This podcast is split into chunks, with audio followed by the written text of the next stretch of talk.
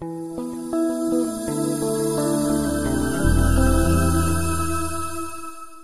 Amém. Gente querida, bom dia. É, é, quando o Tony me falou sobre nós é, é, pensarmos sobre essa doutrina, eu pensei: olha, não é momento mais oportuno, não poderia haver momento mais oportuno do que esse para nós pensarmos na doutrina da soberania de Deus, porque é, há pastores que, em razão dessa pandemia, na perspectiva de justificarem a Deus, é, acabam apresentando dando um ponto de vista doutrinário sobre o que está em curso nesse presente momento da história da humanidade, tão trágico, é tão difícil para todos nós, é que vai de encontro ao que as sagradas escrituras ensinam sobre a relação de Deus com o mundo que ele criou. Então eu pensei de nós vermos a doutrina à luz do, da principal confissão de fé das igrejas reformadas do mundo, que é a confissão de Westminster, que me parece a mais simétrica, a mais profunda, a mais bem redigida. Então, a confissão de Westminster é, trata é, dessa doutrina do ponto de vista dos decretos de Deus, a soberania de Deus, portanto, é, é na perspectiva dos seus decretos, a soberania de Deus na perspectiva da sua criação e a perspectiva de Deus é, e a soberania de Deus na perspectiva da providência. E eu espero ainda, eu espero é, chegar na doutrina da providência é, até antes do término da aula, porque essa doutrina é a de que nós estamos mais precisando hoje para termos as nossas lágrimas enxugadas, o coração fortalecido, a fé renovada e o nosso próprio equilíbrio mental restaurado pela palavra de Deus. Então, eu não sei se vocês estão aí com a confissão de Westminster é, nas mãos, é, e eu vou pedir então que quem a possui, quem tem uma aí, ou, ou tal, é, que você, por favor, vá para o capítulo 3, que fala dos eternos decretos de Deus. Então, diz assim: Desde toda a eternidade, pelo muito sábio e santo conselho da sua própria vontade, Deus ordenou livre e inalteravelmente tudo quanto acontece, porém, de modo que nem Deus é autor do pecado, nem violentada é a vontade da criatura, nem é tirada a liberdade ou a contingência das causas secundárias antes estabelecidas. Então, vamos ao exame desse parágrafo. Desde toda eternidade, pelo muito sábio e santo conselho da sua própria vontade, Deus ordenou livre e inalteravelmente tudo quanto acontece. Então, a confissão de Westminster parte dessa grande pressuposição quando trata da relação de Deus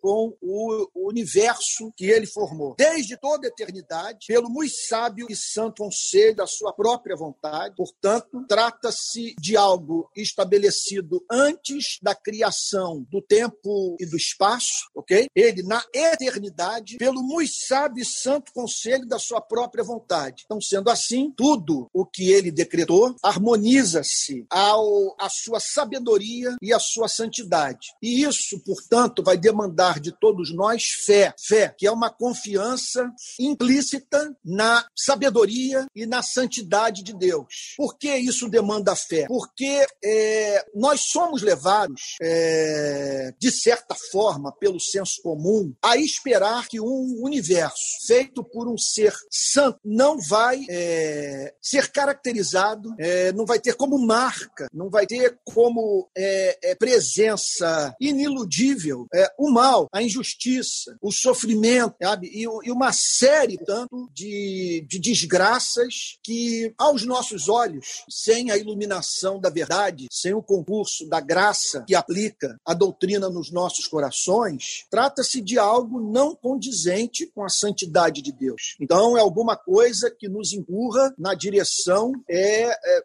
é, do acaso, do destino cego, sabe? do despropósito, porque você olha para isso e diz: olha, não, não há como encaixar esses fatos, Auschwitz, Birkenau, Dachau, não há como encaixar é, a morte, por exemplo, do, de uma criança sabe, é, num, numa doutrina como essa. Porque como que pode esse ser santo é, decretar na eternidade que toda essa sorte de, de, de sofrimento ocorreria sabe, com a, a sua permissão? E o texto diz também que ele decretou tudo em sabedoria, o que significa que ele estabeleceu os meios e os fins. Ele decretou a finalidade de tudo que foi criado e estabeleceu na eternidade todos os meios conducentes ao cumprimento da sua vontade. Então, nisso consiste a nossa fé, que é, no momento como esse, em que talvez a maioria de nós, ou todos nós, é, é, que estamos participando dessa aula, gozamos de, de saúde, é, talvez não estejamos enfrentando o lado mais dramático dessa pandemia, dessa crise econômica, é claro que para nós é, é, há uma sobriedade que, por força das circunstâncias, que nos permite receber essas doutrinas com ações de graças e as digerirmos é, com muito mais é, é, conforto do que aquele ao qual essa doutrina foi apresentada num campo de concentração ou atrás das grades. Você imagina uma pessoa, esses dias eu li uma matéria em algum jornal, é, eu acho que foi no jornal francês, dizendo de alguém que acabou de ser liberto da prisão depois de ter ficado 30 ou 39 anos preso injustamente. Preso injustamente. Então, é, é por isso que a Bíblia declara que o justo viverá pela fé. É, a fé é a mão vazia mediante a qual nós recebemos o presente da salvação, mas a fé é também o coração confiante na revelação que Deus fez de si mesmo na sua palavra e que nos leva contra os fatos da vida continuar afirmando que Deus é sábio e que Deus é todo poderoso e que esse poder e essa sabedoria são sempre exercidos em santidade. Nada daquilo que Deus decreta vai de encontro à sua natureza moral santa e nada daquilo que Deus decreta é não cumpre as finalidades é, estabelecidas pela vontade santa e soberana do Criador. Isso, portanto, nos remete para inúmeras dificuldades intelectuais, porque nem sempre nós vemos é, a sabedoria de Deus, nem sempre nós nos sentimos seguros da, eu diria, da dimensão moral da história quando nós nos deparamos com fatos tão absurdos. Essa semana eu disse isso ontem no encontro de casais, é, ou anteontem, é, é, eu recebi um e-mail de um amigo que acabou de perder a esposa. Ele disse, ele disse para mim, Antônio, eu tenho 65 anos. Minha mulher era a alegria da minha vida, sabe? Por que tantas quimioterapias? Por que tanto tamanho sofrimento? Cinco anos de, de dor incessante. E eu a conheci muito bem. Uma pessoa muito querida, das crentes mais amáveis que eu pude conhecer em minha vida. E então ele perguntou, é, assim, qual é, qual é, o propósito disso? É, como encaixar o que eu vivi, a destruição do meu lar, porque eu estou com dois filhos aqui sofrendo muito e eu, tô, e eu me encontro num estado de alma tão deplorável que careço hoje da consolação dos meus filhos. Então, gente, é muito importante que quando nós paramos para falar sobre uma doutrina como essa, que sejamos muito cautelosos ao apresentá-la. É, que é uma doutrina é, que que, que só pode ser digerida pelo nascido de novo. Só o nascido de novo que acolhe. E mesmo entre os nascidos de novo, é de grande importância que nós tenhamos muito cuidado de apresentá-la, porque é possível nós nos tornarmos calvinistas frios, calvinistas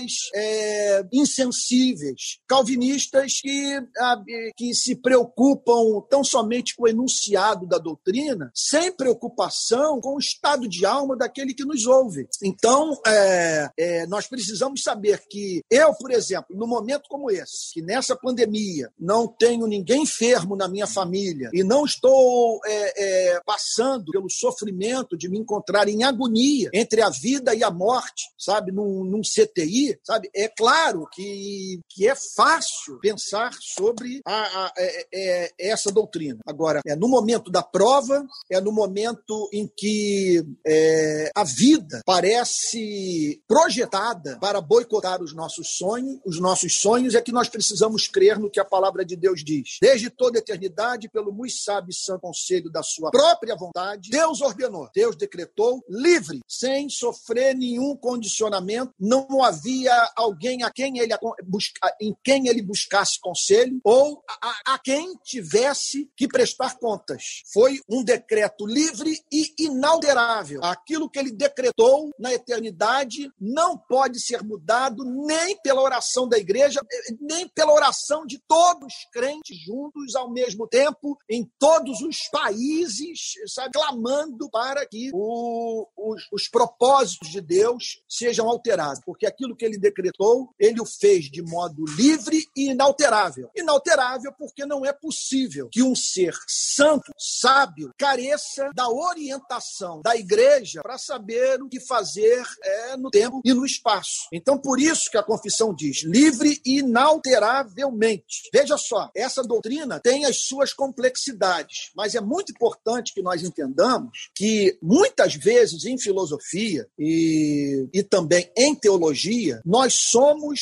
forçados a, a crer em algo, eu diria assim, como um elemento adicional dos motivos que temos para a crença, o fato de que ao pensarmos no oposto da doutrina, nós somos remetidos para o mundo do absurdo. Porque dizer que ele decretou tudo de modo livre e inalterável na eternidade, segundo a sua sabedoria e sua santidade, tem os seus problemas, especialmente quando é, nós estamos vendo a doutrina é, num contexto de agudo sofrimento. Agora, pensarmos nas alternativas, pensarmos, por exemplo, no mundo em que Deus não, age, não tenha decretado nada e que, portanto, tudo é resultado de contingências da vida. Não há um plano sábio nem santo. O que nós temos é um Deus que simplesmente é, decretou criar o mundo e num planeta como o, como o nosso, colocar seres ultrassensíveis, uma vez que foram criados à sua imagem e semelhança, e entregues às leis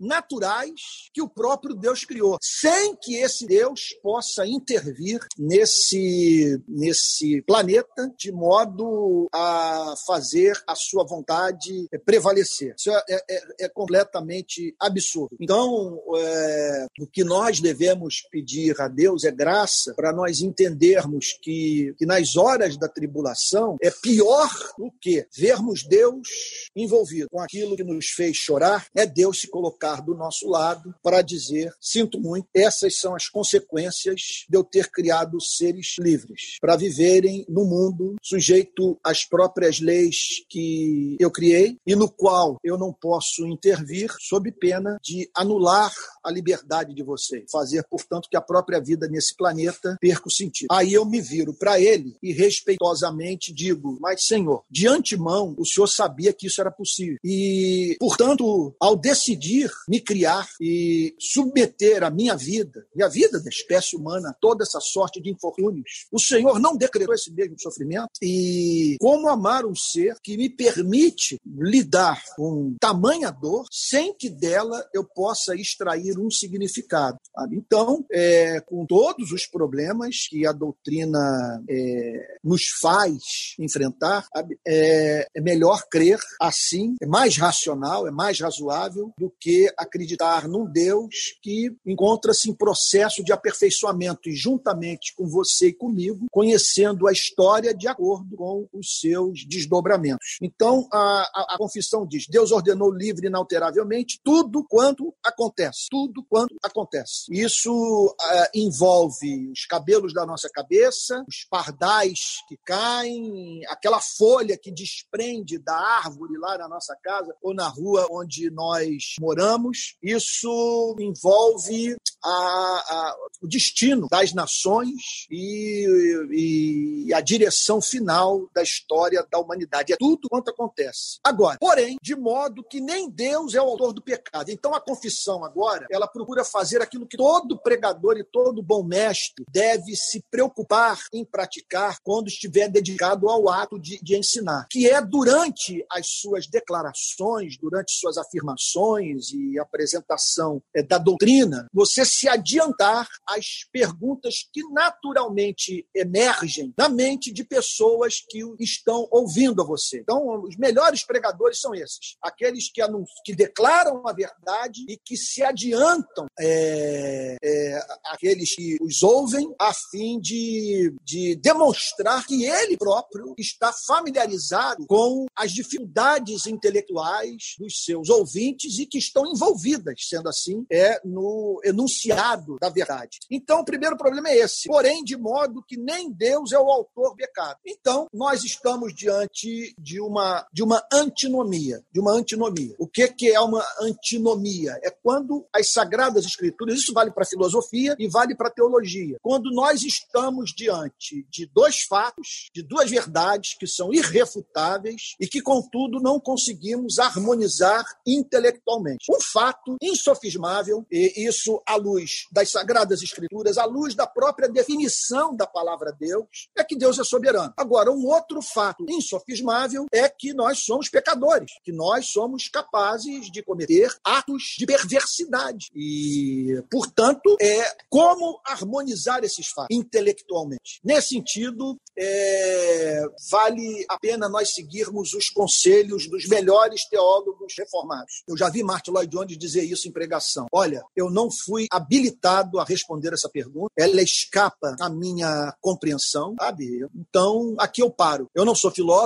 e não tenho compromisso de diante da igreja que é próprio do filósofo. O filósofo que se esforça para ajudar as pessoas a crerem a partir daquilo que puderam compreender. O meu chamado é para apresentar fatos, ainda que esses fatos extrapolem a razão. Eu não fui chamado para apresentar é, supostas verdades que estejam aquém da razão, porque Deus não vai pedir do seu povo a crença no irracional. Mas eu fui chamado por Deus para corajosamente apresentar os fatos das Sagradas Escrituras, que são de natureza supra-racional, que estão para além daquilo que a mente pode compreender. Gente, eu nessa, né, nessa pandemia, eu tenho procurado acordar bem de madrugada e, e, pra, e ultimamente eu tenho me dedicado um bocado para tentar entender a filosofia alemã dos séculos 17, 18 e 19. Tenho estudado um bocado Nietzsche, por exemplo. E ontem à noite fiquei durante um bom tempo lendo Assim Falou Zaratustra. E,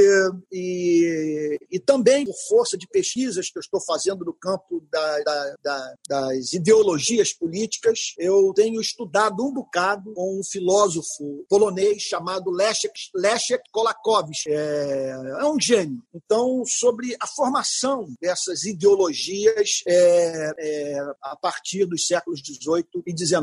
Uma coisa que me impressiona é, é, é, a petulância humana e presente na vida da própria igreja. Quando, quer dizer, que, que pode ser observada quando nós nos dedicamos a tarefas absolutamente ociosas, que têm como objetivo, mediante uma curiosidade patológica, nós tentarmos entrar nos mistérios da vontade soberana de Deus. Como disse S. Lewis, é, e de outras doutrinas mais, mistérios da vida. Ora, se nós pudéssemos entender os procedimentos de Deus, Deus não seria maravilhoso, sabe? Então, da mesma maneira que eu fico a pensar, eu, sabe, lá no meu gato, na Floquinha, é o gato da Alissa, que então mora conosco, é, o que, que eu posso esperar da relação desse gato comigo? Como que ele, sabe, como é, esperar que ele entenda o que me move a me relacionar é, é, com ele, sabe? Então, é, da mesma maneira que os animais irracionais não conseguem é,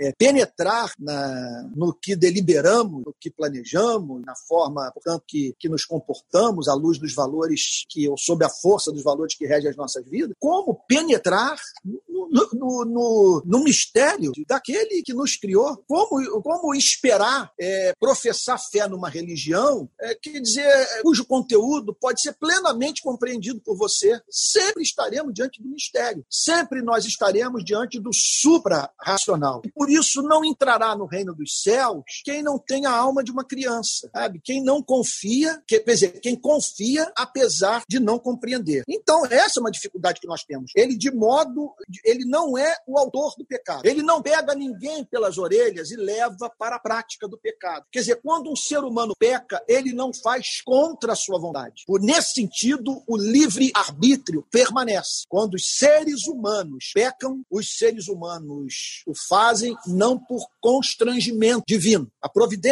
divina não atua assim, fazendo com que o homem, de modo contrário à sua vontade, pratique o que é odioso aos olhos de Deus. Ele não é autor de errado, nem violentada é a vontade da criatura. Portanto, quando o homem peca, ele peca porque quer pecar. Quando nós agimos, quando praticamos o bem, nós fazemos aquilo que nós desejamos fazer. É isso que a confissão afirma e nos é ensinado extensamente pelas Sagradas Escrituras. Então, nem violentada é a vontade da criatura, nem é tirada a liberdade. Presta atenção, isso aqui é, é, tem íntima relação com o campo da ciência, seja de que natureza for. Nem é tirada a liberdade ou a contingência das causas secundárias antes estabelecidas. Então, aqui está um outro mistério. Ele, ao fazer a sua vontade soberana se cumprir, mediante a sua providência, Deus não tira a liberdade ou a contingência das causas secundárias. Então, vamos lá. A confissão pensa em termos de causas primárias e causas secundárias. Então, se nos dedicarmos, se fôssemos é, oniscientes, né? se ou, ou, tivéssemos o conhecimento de um super-anjo, e, e em condição de analisar a sucessão de causas e efeitos de um fato histórico qualquer, nós chegaríamos no final da história, dessa sucessão de causas e efeitos, à vontade soberana de Deus. Então, o que a confissão está dizendo é que ele é a causa primária de tudo que ocorre. Contudo, um Deus que, embora seja a causa primária de tudo o que ocorre, trazendo aqui para o nosso planeta, debaixo do Sol, atua respeitando a liberdade ou a contingência das causas secundárias. Respeitando a liberdade ou a contingência das causas secundárias. O que são as causas secundárias? O livre-arbítrio humano, é, a vontade humana, as decisões humanas, é, as leis naturais que o próprio Deus criou. Por isso, portanto, nós devemos e podemos nos dedicar ao campo da investigação científica. Vamos lá, vamos pegar aqui um, um, um exemplo, um exemplo atual. O que está acontecendo hoje nos Estados Unidos? Por que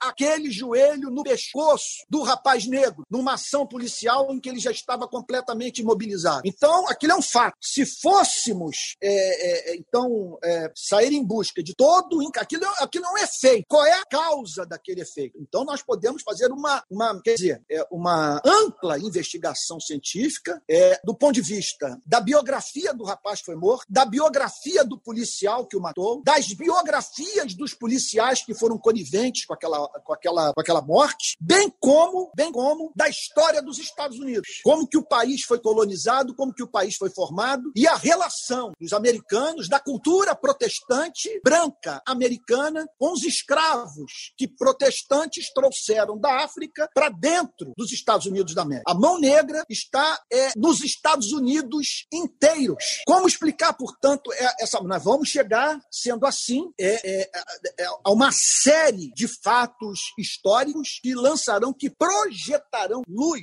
sobre aquela morte. Okay? Poderíamos usar outros exemplos: Revolução Francesa, Declaração de Independência do nosso país. Então, há como fazer ciência. Há como, portanto, e, e, e sendo assim, nós não estamos impedidos de, de, mediante o uso da razão, apresentarmos evidências racionais para aquilo que observamos como efeito, como fato causado por alguma coisa. A luz que a fé cristã lança sobre tudo isso, e aí nós vamos precisar de muita maturidade, é que nada disso escapa aos planos eternos de Deus. De maneira que seus planos se cumprem e, ao mesmo tempo, aqueles que fazem o que é odioso aos olhos de Deus são responsáveis por aquilo que praticam. É, é, estamos diante de um mistério. E outra coisa, a gente vai pensar agora em alternativas e nós não vamos encontrar. E elas nos remeterão para problemas intelectuais cada vez mais complexos. É, esse, veja só, se queremos manter o conceito clássico, definição é, do, do, do, do, credo apostólico, a definição das confissões é, de fé reformadas, se queremos manter o conceito clássico, até mesmo encontrado em setores da filosofia grega, da palavra Deus. Agora, nós podemos partir para, um, para, para um, uma teologia diferente da teologia clássica, que apresenta Deus não como o Deus onipotente da Bíblia, que exerce controle sobre tudo aquilo que criou, mas um Deus que está abaixo do Deus revelado por Jesus Cristo, o Deus que cuida dos pardais, dos lírios do campo e exerce amor meticuloso sobre a vida do seu povo, a ponto de contar os cabelos de sua cabeça. Então nós podemos pensar num super-anjo. Agora, não dá para adorar um super-anjo. E eu teria muita dificuldade de lidar com um ser que estivesse assim entre o homem e, e Deus, é, obviamente, né? é um, um gênio e, portanto, capaz de antever todas as desgraças que se seguiriam à criação de um planeta é, que seria regido pelas forças certas. E Deus, portanto, como um espectador passivo e tão carente da nossa consolação como nós somos carentes da consolação dele. Então, fico com a confissão de Westminster, eu fico com a Bíblia. Não é a Bíblia que diz que ai daquele por intermédio de quem o filho do homem está sendo traído, Judas Iscariotes. E o que é que Pedro diz no sermão de Pentecostes? Que ele fez tudo aquilo que Deus havia predeterminado. Portanto, é, é, é, aí que nós devemos parar. É avançar, tentar passar disso aí. Eu não conheci ninguém até hoje na história da teologia, não conheço um teólogo só, nem Agostinho, nem Aquino, sabe? Os gênios, Calvino, ninguém é, conseguiu até hoje é, apresentar uma resposta tão ampla, tão profunda, tão abrangente, a ponto de desfazer essa antinomia. Verdades aparentemente contraditórias, das quais nós não podemos fugir, são fatos da boa teologia e que, contudo, não conseguimos harmonizar racionalmente. Então, é muito importante que nós, calvinistas, tomemos cuidado de não tentarmos, olha só, isso é muito importante, de nós não tentarmos é, penetrar num campo, veja só, é, cuja porta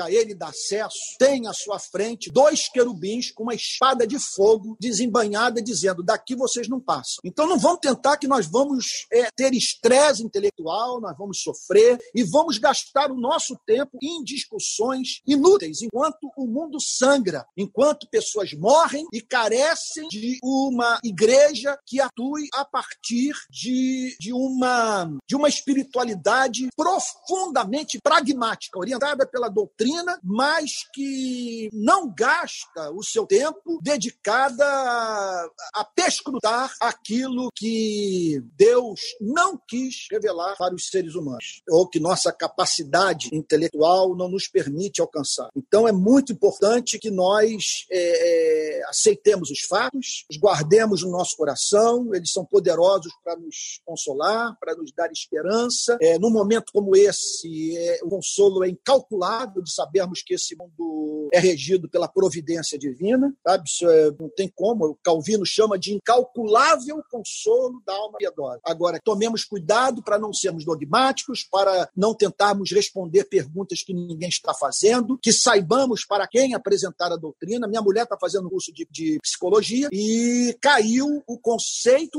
de soberania divina e da relação de Deus com o mal na teologia de Santo Agostinho. E a Adriane falou que foi um debate acalorado em sala de aula, nas aulas virtuais. E ela, então, se aventurou da opinião dela. Eu disse para ela o seguinte: olha, é, essa é uma doutrina difícil de ser digerida, até mesmo do ponto de vista de Agostinho, sobre a relação de Deus com o pecado, até mesmo por nós cristãos. Tá? Então, isso é, isso é alimento sólido. Então, eu não acho prudente também é, é, debater essas coisas em sala de aula. Se eu fosse você, tirava o time, ok? E, e, essa, e, e, a fim de apresentar o evangelho. O evangelho. Que é aquela história. O evangelho, para quem está do lado de fora, é a irracionalidade. E para quem está do lado de dentro, é a razão é, funcionando é, da melhor forma que se possa conceber. Então, é muito importante, nós não podemos menosprezar a doutrina, isso é central, porque se nós menosprezarmos a doutrina, nós nem saberemos os motivos pelos quais estamos no mundo, porque a igreja deve existir, que causas nós devemos abraçar. Se não conhecermos a doutrina, nós simplesmente não temos o principal vetor para a ação. Contudo, a grande tentação calvinista é de se ater essas doutrinas e não fazer outra coisa que não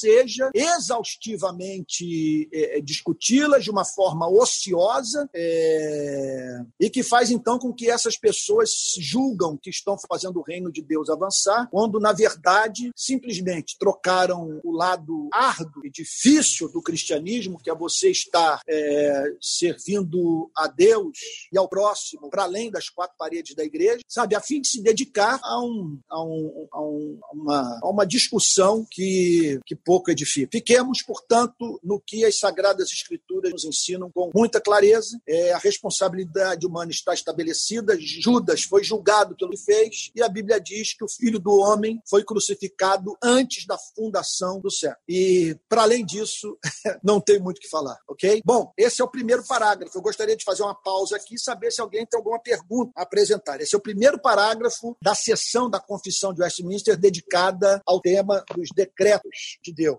Antônio, não tem nenhuma pergunta por enquanto. Tem um comentário aqui destacando algo que você falou, citando Calvino, onde os lábios de Deus calam, eu paro de inquirir. É, é fato. Então eu acho que a gente pode prosseguir, não, não então, tá bom. uma pergunta aqui. Então, pessoal, à medida que ele for falando, vocês podem ir colocando as perguntas no chat. Quando ele fizer a próxima parada, eu leio as perguntas para ele. Ok. Parágrafo segundo. Ainda que Deus sabe tudo quanto pode ou há de acontecer em todas as circunstâncias imagináveis, então a confissão de Westminster está dizendo aqui a seguinte coisa: Deus é onisciente. Ele sabe o que vai acontecer, ele, porque ele decretou, e ele sabe o que poderia acontecer se ele tivesse decretado. Então, ainda que Deus sabe tudo quanto pode ou há de acontecer em todas as circunstâncias imagináveis, ele não decreta coisa alguma por havê-la previsto como futura, ou como coisa que havia de acontecer em tais e tais condições. O que a confissão está simplesmente declarando é que Deus sabe o que haverá de acontecer, porque ele decretou. Ele não decretou uh, uh,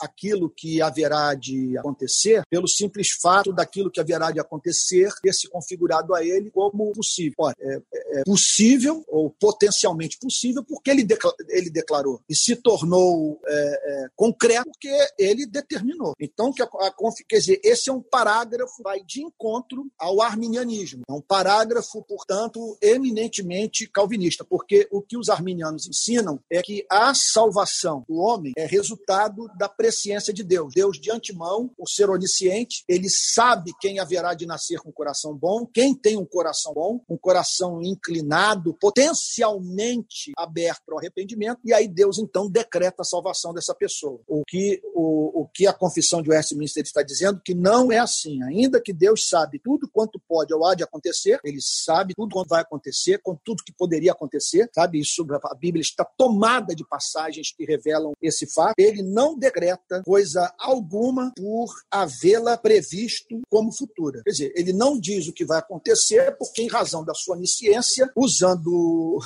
o cérebro, humanamente falando, é, é, quer dizer, nós estamos falando aqui de um gênio, de um ser, portanto, que, que quer dizer, é, em razão da sua onisciência, ele consegue ver o encadeamento perfeito de toda a sucessão de causas e efeitos. E por isso, portanto, ele revela o que haverá de acontecer em razão. Vocês estão entendendo? Vamos dizer agora, é, vamos pensar agora no que está em curso nos Estados Unidos. Sabe? É, é, você quer ver eu entrar para a história da, da humanidade, do jornalismo, o que for, é eu agora escrever um artigo dizendo que vai acontecer nos próximos dois anos nos Estados Unidos, em razão né, da, da, da, pandemia, da crise econômica e das manifestações de rua é, que estão em curso. Então, imagine, eu aqui, daqui, escrevendo, olha, isso aqui é o que vai acontecer nos próximos dois anos. Eu teria que ter um conhecimento infinito, porque é, é, é tamanha quantidade de variáveis. Né? Você vê, por exemplo, ano passado, é, as projeções para o Brasil é, de 2020 foram feitas. Mas quem poderia, quem estaria em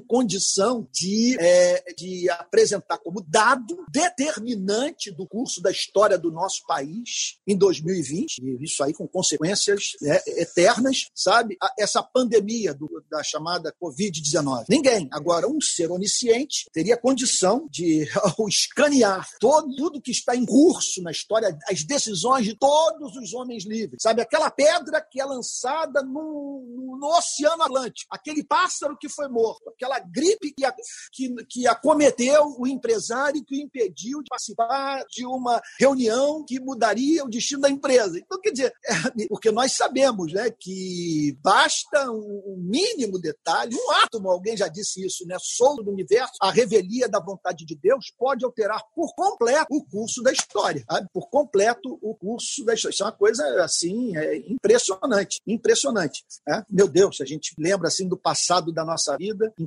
quantas situações nós estivemos próximos da morte ou de tomar uma decisão que daria completamente o destino da nossa vida. Olha, quando a igreja estava sendo andada, a, a igreja presbiteriana da Barra, eu recebi uma proposta para ser pastor nos Estados Unidos. Vocês imaginem se eu tivesse aceitado aquele convite. Como que minha cabeça estaria funcionando agora? O que seria da minha vida pastoreando uma igreja, numa, a cidade era Newark, ali colada em Nova York, o que seria de mim ali, sabe? Então, quer dizer, graças a Deus eu não aceitei o convite, sabe? Então, é, então é, quer dizer, nós temos um Deus que conhece toda essa sucessão de causas e efeitos. Mas o que a Confissão de Westminster está dizendo é que ele conhece porque ele decretou. Ele conhece porque ele determinou. Então, ainda que Deus sabe tudo quanto há de acontecer em todas as circunstâncias imagináveis, ele não decreta alguma coisa por havê-la previsto como futura ou como coisa que havia de acontecer em tais e tais, em tais e tais condições. Então, deixa eu repetir, por favor. Ele, ele cria o homem à sua imagem e semelhança e, e sabe da probabilidade da serpente entrar na vida daquele casal, estabelecer um diálogo com ele, ele sabe da possibilidade de haver uma queda e assim vai. E assim ele vai pegando esse desencadeamento todo de fatos contingentes, circunstanciais, ao acaso, e ele, portanto, de, ele declara o que haverá de acontecer em razão dessa inteligência infinita. A Bíblia diz que não é assim. Ele, ele sabia da queda da Bastilha, porque ele havia decretado a queda da Bastilha. Ele sabia da, da chegada dos portugueses ao Brasil, que ele havia decretado que o Brasil seria colonizado por portugueses, não por franceses e holandeses, ou ingleses. Sabe? Então, é, são muitas as passagens que nos ensinam isso. É, por exemplo, Provérbios capítulo 16, 33. A sorte se lança no regaço, mas do Senhor procede toda decisão. Atos 15, 18. Diz o Senhor que fez estas coisas conhecidas desde sempre. É, olha essa passagem impressionante de, do primeiro livro de Samuel, capítulo 23, versos 11 e 12. Senhor, entre, entregar-me-ão os homens de Keila nas mãos dele, descerá Saul, como o teu servo ouviu. Ah, Senhor Deus de Israel, faze-o saber ao teu servo. E disse o Senhor: Descerá. Perguntou-lhe Davi: Entregar-me-ão aos homens de Keila, a mim e aos meus servos nas mãos de Saul? Respondeu o Senhor: entre, entre, Entregarão. Ele respondeu, não por prever o futuro. Respondeu porque ele havia decretado que, de modo sábio e santo, que Davi seria perseguido por Saul e que isso, dentro dessa sucessão de causa e efeito decretada por Deus, glorificaria o nome do seu Criador e seria meio conducente à redenção dos eleitos. Okay? É, agora, outra passagem, essa para mim aqui é profundamente enigmática. Mateus 11, 21, 23. Ai de ti, Corazim, ai de ti, Betsai, porque se em Tiro e em Sidom se tivessem operado os milagres que em vós se fizeram, há muito que elas se teriam arrependido com pano de saco cinza. Portanto, aqui nós estamos vendo o Deus usando do seu conhecimento infinito e pensando em termos da sucessão de causa e efeito, caso milagres tivessem acontecido em Tiro e Sidom. Se o evangelho fosse pregado em Tiro e Sidom, isso é, isso é chocante que eu vou dizer agora. Se o evangelho tivesse sido pregado em Tiro e Sidom, mediante manifestações de milagres inconfundíveis da graça soberana de Deus, Tiro e Sidom teriam se arrependido. Milagres e mensagem que foram operados por Deus em Corazim e Betsaida, que contudo não se arrependeram. E contudo vos digo que no dia do juízo haverá menos rigor para Tiro e Sidom. Olha aí, olha. Quem muito foi dado, muito lhe será cobrado. Contudo vos digo que no dia do juízo haverá menos rigor. Eu gostaria que um dia depois a gente parasse para discutir essa passagem à luz do conceito de meritocracia. Ah, e contudo vos digo, no dia do juízo haverá menos rigor para Tiro e Sidom do que para vós outros. Tu, Cafarnaum, elevar-te-ás porventura até o céu, descerás até o inferno. Porque se em Sodoma se tivessem operado os milagres que em ti se fizeram, teria ela permanecido até o dia de hoje. Contudo, não, não ocorreu. E aqui nós nos deparamos, eu abro um parênteses aqui, com o conceito de responsabilidade aumentada, responsabilidade diminuída. Isso é princípio de manifestação do justo juízo de Deus. Então, Deus não vai, vai cobrar de quem recebeu pouca luz o que haverá de cobrar daquele que recebeu muita luz. Nesse sentido, a igreja presbiteriana da Barra da Tijuca deveria cair de joelhos diante de Deus, porque nós temos recebido muita luz e deveríamos, portanto, em razão do volume de informação que temos recebido, viver uma vida muito mais santa e capaz capaz de fazer diferença no Rio de Janeiro, no Brasil, do que grande parte de igrejas que não têm acesso à riqueza do nosso patrimônio teológico. Permita-me falar isso. Alguma dúvida, alguma pergunta? Temos aqui, Antônio, uma, uma pergunta aqui. Vou ler para você. É, o Alisson pergunta assim: Bom dia. Como alguém que possui tal entendimento, que crê na veracidade dessa doutrina, como é que se posiciona em uma congregação que possui seus fundamentos bem alicerçados no arminianismo? A fim de contextualização, como o pastor Antônio encara o convite de subir a um púlpito onde esse ensino não é ministrado? Abre mão do convite, contorna essa doutrina para não haver choque? Olha, eu vou dar uma resposta aqui escandalosa. Entre participar de uma, de uma igreja arminiana que vive em conformidade ao pouco de, de doutrina que conhece e participar de uma igreja calvinista que não tem compromisso com os pobres, com a evangelização do mundo, com a santidade do lar, eu prefiro participar de uma igreja arminiana. Não há nada pior para a causa do evangelho do que a ortodoxia morta. Então, é por isso que as igrejas pentecostais crescem muito mais do que as igrejas reformadas, porque nós vemos em muitas igrejas pentecostais a paixão pelo pouco que conhecem, enquanto que em muitas igrejas reformadas percebe-se indiferença em relação ao muito que é conhecido. Vale a pena também dizer que é, é possível uma pessoa entrar no reino dos céus sem acreditar na elaboração calvinista da doutrina da soberana vontade de Deus. As pessoas são salvas mediante a fé em nosso Senhor e Salvador Jesus Cristo. É como pergunta John Stott: quanto da verdadeira doutrina uma pessoa precisa acreditar para entrar no reino dos céus? Se formos esperar exatidão teológica para entrarmos no reino dos céus, ninguém será salvo. Então, existem doutrinas centrais e doutrinas periféricas. Essa construção da vontade soberana de Deus, tal como feita pela confissão de Westminster, não faz parte do conjunto de doutrinas centrais do cristianismo. Dá para ser cristão sem acreditar na predestinação. Dá para ser cristão sem acreditar na eleição. Dá para ser cristão sem acreditar que Deus é, decretou a queda da Bastilha. O que não dá é para é, é, é ser cristão sem acreditar em Jesus Cristo. O que não dá é ser, ser cristão sem se arrepender dos seus pecados. O que não dá é para ser cristão sem um compromisso com o que sofre, sabe? Agora, é, é, isso é periférico. E é por isso que nós vemos na história do cristianismo Deus abençoando o ministério calvinista e abençoando o ministério arminiano. Como calvinista, eu digo o seguinte: há flores que só nascem no solo calvinista. O calvinismo é o estágio intelectual mais avançado da história da igreja. Eu vou mais longe. O, cristianismo, o, o calvinismo é o cristianismo que se achou. Mas nunca nos esqueçamos do fato que os demônios são calvinistas. E, portanto, é, nós vemos na história do cristianismo Deus abençoando igrejas batistas. Compare, por exemplo, as igrejas batistas com as igrejas presbiterianas. Elas são dez vezes maiores do que as igrejas presbiterianas. E a maior parte das igrejas batistas é, é, não são calvinistas. São poucos batistas calvinistas. Agora, o, o calvinismo tem entrado em muitas igrejas batistas. Então, você vê, pega um ministério como o de John Wesley. É um ministério,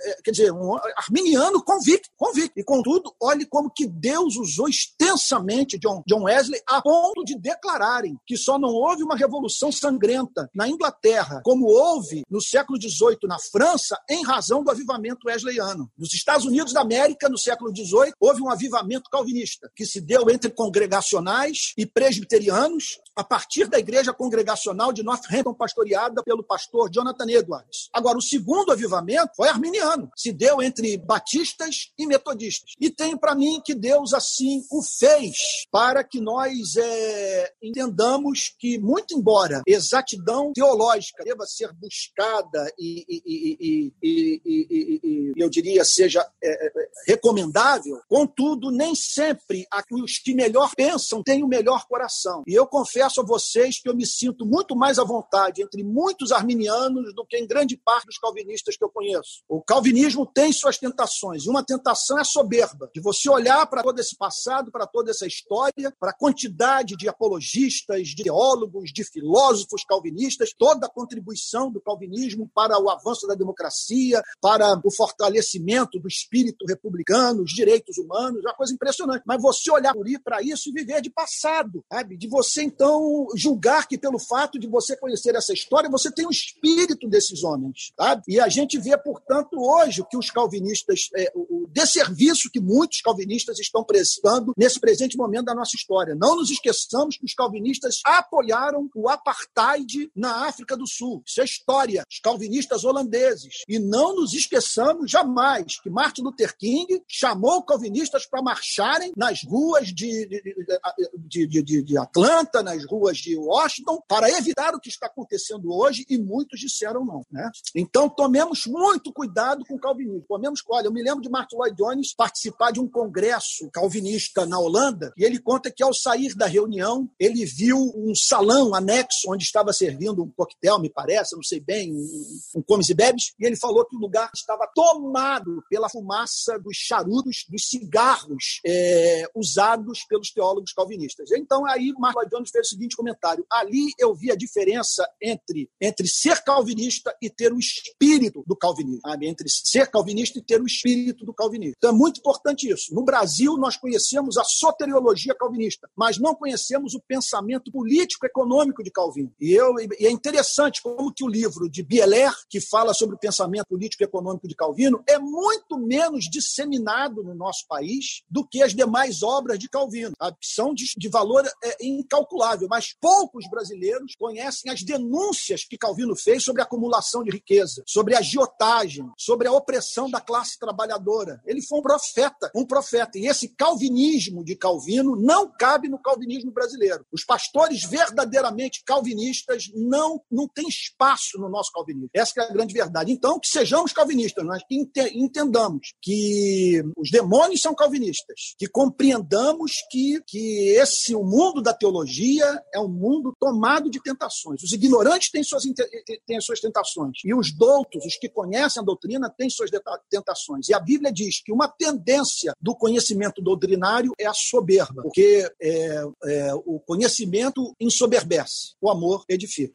Obrigado, Antônio. É, não, é, não temos nenhuma pergunta agora. Faltam cinco minutos para a gente terminar. Então você pode seguir aí cinco minutos e encerrar para a gente partir para o culto. São dez. Bom, minutos. a gente pode, é, a gente pode, se os irmãos quiserem ter outro encontro desse, para mim estar aqui às nove horas é super tranquilo. Eu acordo muito cedo, acordo de madrugada antes do sol nascer. Então é, é um prazer. Eu, eu, estou amando esses encontros. Eu acho que é, até o MV já me procurou aqui que o culto já vai começar. É, e eu percebo que nós vamos ter que cancelar muitas reuniões no futuro, porque esse método aqui é um método, essa forma de comunicação é muito boa e nos poupa muito tempo e nós nos sentimos em casa, na presença uns dos outros, embora não a ponto de abrirmos mão daquela comunhão é, face a face que, que, que a Bíblia prescreve. É? Então, amados irmãos, eu peço que todos estejam aí. Eu encerro daqui a pouco, vou começar o culto, a exposição bíblica. Não deixem de orar pelo nosso país né? e não deixem de clamar pela paz nas ruas, bom? E de modo que possamos sair dessa crise mais fortalecidos, tanto do ponto de vista da democracia quanto do ponto de vista da economia e da saúde, tá bom? Deus é soberano, nós sabemos disso, mas a nós nos cabe pela para a glória de Deus, desse Deus soberano, nos oferecermos a ele como instrumentos de justiça, não é verdade? Então fico feliz com a classe de escola dominical, com toda a riqueza que tem sido compartilhada